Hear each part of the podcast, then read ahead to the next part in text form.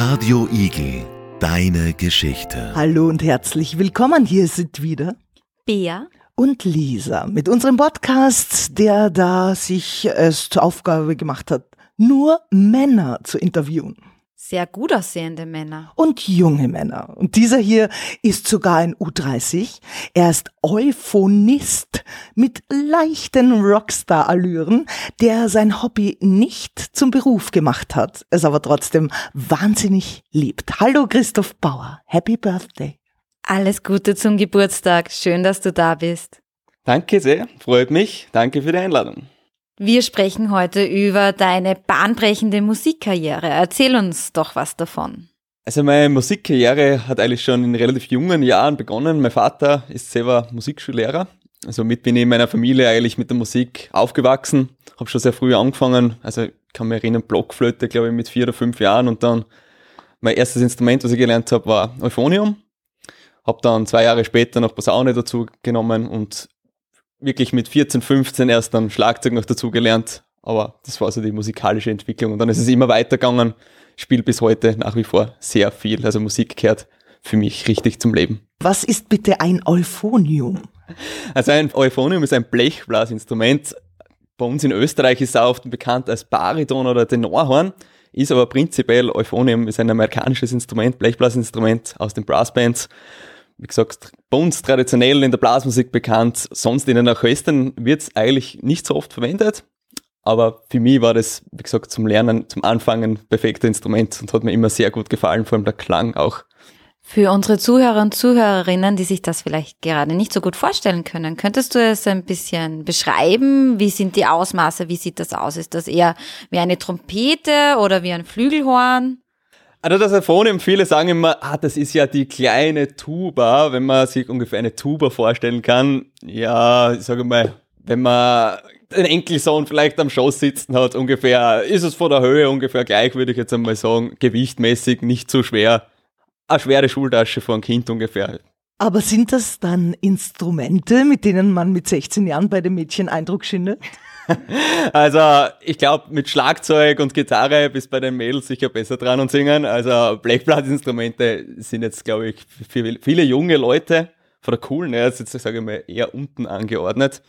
Wenn man aber, wie gesagt, dann ein bisschen älter wird und mit den Leuten ins Gespräch kommt, das hat, hat schon seine guten Seiten. Man kommt mit sehr vielen interessanten Leuten in Berührung ein, in den Orchestern dann. Also, wie gesagt, in jungen Jahren vielleicht eher schwierig, aber ich schätze meine Instrumente sehr, die ich spiele. Du hast gerade das Orchester erwähnt. Kann ich davon ausgehen, dass du Teil eines Orchesters bist? Ja, also ich spiele momentan in der Austrian Brass Band. Das ist uh, die Brassband der Kunstuniversität in Graz. Wir haben auch jetzt im Juni dann wieder ein Konzert. Wie gesagt, dort spiele ich Bariton. Das ist jetzt, wie gesagt, eine, wieder eine andere Bauform des Euphoniums.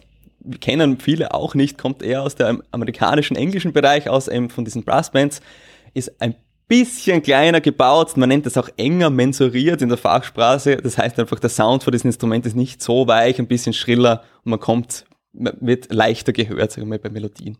Dixieland, eine frühe Jazzform aus New Orleans. Sag mal, wer ist der typische Zuhörer? Sind das so 70-jährige, langhaarige, weißhaarige Menschen oder doch auch jüngere? Ja, also das Publikum ist, ist Gott sei Dank, mittlerweile muss man wirklich sagen, wird die Live-Musik und vor allem auch wieder so Dixie Jazz ist relativ populär. Also unser Publikum, Stammpublikum ist, muss ich ehrlicherweise sagen, schon im oberen Drittel einmal angeordnet. Ähm, aber auch junge Leute, vor allem beim Dixie und Swing Festival im Fürstenfeld, da gibt es solche Lindy Hop Tanzgruppen und ihnen taugt diese wie gesagt, Dixieland ist eine, eine wirklich eine Unterhaltungsmusik. Die ist leicht zum Hören, das ist nicht so schwerer, wirklich komplexer Jazz, sondern das sind einfache Melodien teilweise, coole Texte, die man leicht versteht. Einfach Musik zum Tanzen, das kommt auch bei den jungen Leuten an. In welcher Sprache wird da gesungen? Du hast gerade den Text erwähnt und äh, worum geht's in den Texten? Sind das so typische Liebeslieder mit Herzschmerz und Liebeskummer oder geht's da doch um das freudige Lebensgefühl?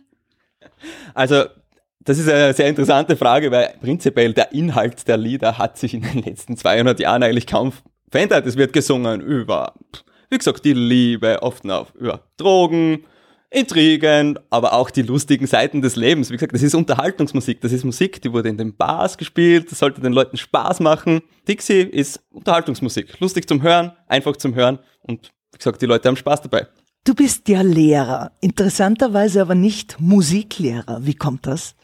Ja, also ich habe Musik äh, parallel zu meinem Lehrstudium studiert, habe mich dann aber aus Zeitgründen irgendwann entscheiden müssen, entweder machst du das eine oder das andere. Und ich habe mich, wie gesagt, ich habe immer schon eine Leidenschaft für das Unterrichten gehabt und habe mich dann aber für Physik und Englisch als Fächer entschieden und mir die Musik quasi als mein Hobby freigehalten und das beruflich nicht mehr, wie gesagt, finanziell machen zu müssen, was ich auch sehr genieße, muss ich sagen. Ich kann auch meine, meine Kenntnisse aus der Musik super nutzen. Ich unterrichte in einer Musikmittelschule, habe doch auch Instrumentalunterrichtsstunden und ist für mich, wie gesagt, perfekter Lehrberuf, auch von, von der Zeit her. Ich habe am Wochenende, kann ich Konzerte spielen, habe genug Zeit zum Üben, das lässt sich super vereinbaren. Konzerte, sehr spannend. Jetzt geht's ja wieder live los. Es ist wieder möglich. Was ist dein persönliches Konzerthighlight gewesen? Mein persönliches Konzerthighlight war mit einer früheren Band sicher ein Auftritt am Donauinselfest, weil einfach wirklich sehr, sehr viele Zuhörer und Zuhörerinnen dort waren es war super Stimmung, super Atmosphäre, wirklich Festival und man hat sich kurz einmal wie so ein Rockstar gefühlt, würde ich mal sagen. Und das im Alter von 16, 17 Jahren war schon fein, werde ich nie vergessen. Rockstar. Eine etwas private Frage. Hast du auch Rockstar-Allüren? ah, Rockstar-Allüren, ja. Es ist nicht so, wie das in den Filmen oft gezeigt wird, würde ich mal sagen, aber es hat schon ein, die eine oder andere lustige Geschichte gegeben, würde ich mal so sagen.